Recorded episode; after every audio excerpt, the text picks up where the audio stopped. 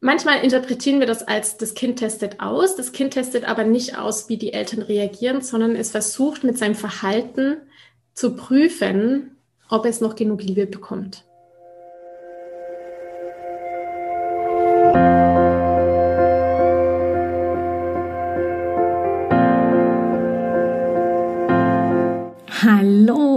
Herzlich willkommen bei Loslassen und gemeinsam wachsen, deinem Podcast rund um bewusste und bedingungslose Elternschaft.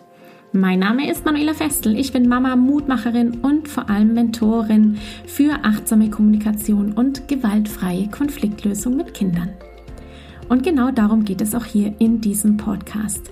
Ich zeige dir, wie du deinen Weg in eine bewusste, authentische und bedingungslose Elternschaft findest und Konflikte schließlich mit deinem Kind achtsam, respektvoll und gewaltfrei lösen kannst. Ganz ohne Schimpfen und Bestrafen. Bist du bereit? Na, dann lass uns loslegen. Hallo, herzlich willkommen hier wieder in einer neuen Podcast-Episode zu einem ganz spannenden Geschwisterkonflikt-Thema, nämlich der Tatsache, dass das kleinere Kind dem größeren alles nachmacht. Boah, und was ist, wenn dich das jetzt triggert? Denn natürlich möchtest du, dass jedes deiner Kinder sich eigen und selbstständig zu seinem besten Selbst entwickelt, auf der einen Seite. Und auf der anderen Seite könnte das natürlich sehr herausfordernd sein, wenn zum Beispiel Quatsch und Blödsinn dann immer nachgeahmt wird. Ich wünsche dir heute viele Momente des Schmunzelns und vor allem auch viele Aha-Momente, in denen du dich vielleicht auch mit diesen Situationen, die meine Teilnehmerin aus gemeinsamem Wachsen geschildert hat, wiedererkennst. Ganz viel Erfolg und Freude bei dieser neuen Podcast-Episode viel, viel Freude dabei. Meine Frage kam schon in einer meiner Vorstellungen vor und heute beim Frühstück gab es das Beispiel dafür. Meine Tochter 1 schmeißt nach dem Essen ihre Schüssel und ihren Löffel runter. Sofort macht mein Sohn es nach und schmeißt auch seine Sachen runter. Ich wollte noch gerade sagen, dass er seine Sachen stehen lassen soll, da war es schon zu spät. Wie kann ich damit umgehen? Manchmal ärgert mich das sehr, wenn wir solche Situationen haben und uns fehlen die Ideen, um anders zu reagieren. Da habe ich tatsächlich einiges für dich, denn dein Sohn, der ist dreieinhalb, hast du mir geschrieben, und deine Tochter, hast du schon erzählt, die ist eins. In deiner Vorstellung dazu und zu deinen Konflikten, die du hattest, hast du schon den Geschwisterkonflikt erwähnt. Und auch das ist tatsächlich Thema das sehe ich bei euch relativ deutlich. Denn deine Tochter ist erst ein Jahr alt. Das heißt, dein Sohn kennt diese Konstellation, da ist noch jemand, da ist noch jemand, der die Mama einnimmt, der die Liebe von der Mama bekommt, noch relativ neu. Und es ist auch die Frage, wie hat er so dieses, äh, den Zuwachs von einem Jahr oder von zehn Monaten so miterlebt. Lange Rede, kurzer Sinn. Hier geht es natürlich um die Entthronung. Das heißt, die Tatsache, dass dein Sohn guckt, bin ich hier eigentlich auch noch wichtig? Werde ich an den Rand der Familie gedrängt oder nicht?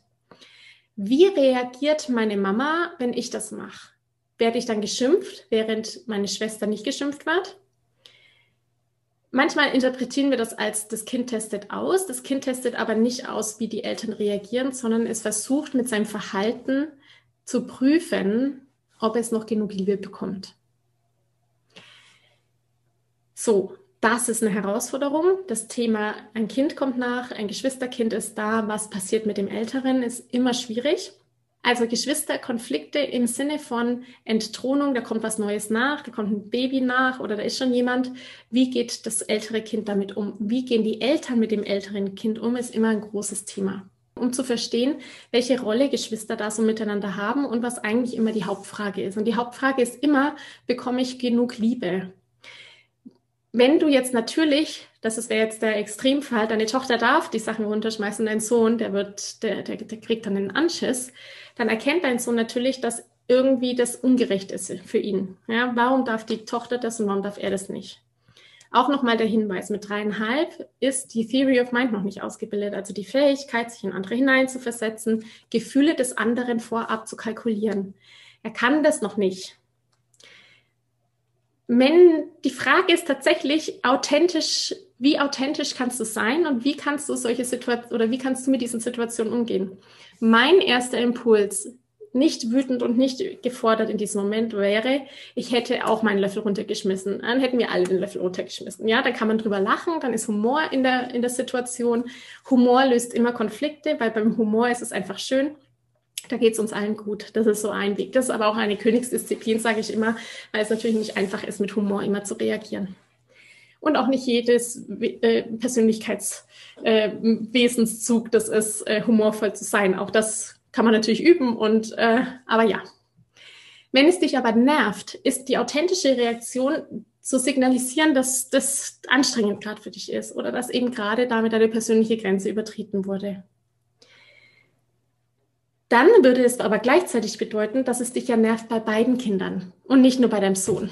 Ja, bei deiner Tochter, da bist, bist du noch ähm, glimpflich, sage ich mal, weil sie natürlich auch was testet, nämlich die Schwerkraft.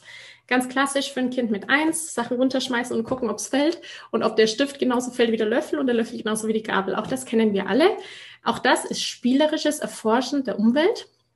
Und beim Sohn ist es eben so, dass du dir denkst, oh, der kann das ja schon, muss der das jetzt auch noch machen. Deswegen ist es so, wird es dann so nervig. Einfühlsam da mit dem Sohn zu sein, der einfach mit dieser Situation vielleicht noch nicht so recht zurechtkommt, der vielleicht oft möglicherweise ähm, einstecken musste im, in, im Konflikt oder vielleicht schon viel erlebt hat, dass er eben jetzt nicht so wichtig ist wie die Tochter, wie die Kleine, der, der, der braucht da einfach ganz viel, der braucht da ganz viel Liebe, der braucht da ganz viel Sicherheit und Vertrauen, dass er auch noch wichtig ist in dieser Konstellation, in dieser neuen Familienkonstellation. Also ich empfehle dir da einfach ruhig und glimpflich mit deinem Sohn zu sein und ein, möglicherweise ihm auch viel Zeit zu schenken, damit er wieder seinen Tank auffüllen kann und weiß, dass er sicher ist mit seinem Platz in der Familie. Ich danke dir von ganzem Herzen, dass du dir heute Zeit genommen hast, diese Podcast-Folge anzuhören. Wenn du noch mehr Impulse, Ideen oder Inspirationen auf deinem ganz persönlichen Weg zur bewussten und bedingungslosen Elternschaft suchst, dann abonniere unbedingt meinen Newsletter oder du folgst mir auf Instagram, Facebook oder Telegram. Möchtest du wissen, welche Kommunikationsstones sich in deinen Alltag eingeschlichen haben und mit welchen leichten Tricks du Konflikte mit deinem Kind vorbeugen kannst? Dann hol dir mein kostenfreies E-Book. Du findest es unter sprachzeichen.de-40-Sätze. Wenn auch du mal eine Frage stellen möchtest, dann komm am besten auf meine Warteliste von Gemeinsam wachsen, meinem zwölfwöchigen Mentoring-Programm von der Wut zu Respekt und liebevollen Eltern-Kind-Kommunikation. Das findest du unter sprachzeichen.de-gemeinsam-wachsen-warteliste. Wenn dir die Folge gefallen hat, freue ich mich natürlich riesig über einen Kommentar und natürlich, wenn du die Folge bei deinen Freunden und Freundinnen teilst und meinen Podcast abonnierst. Jetzt wünsche ich dir aber alles Gute. Wir hören uns sicherlich bald. Viele liebe Grüße. Ciao, ciao.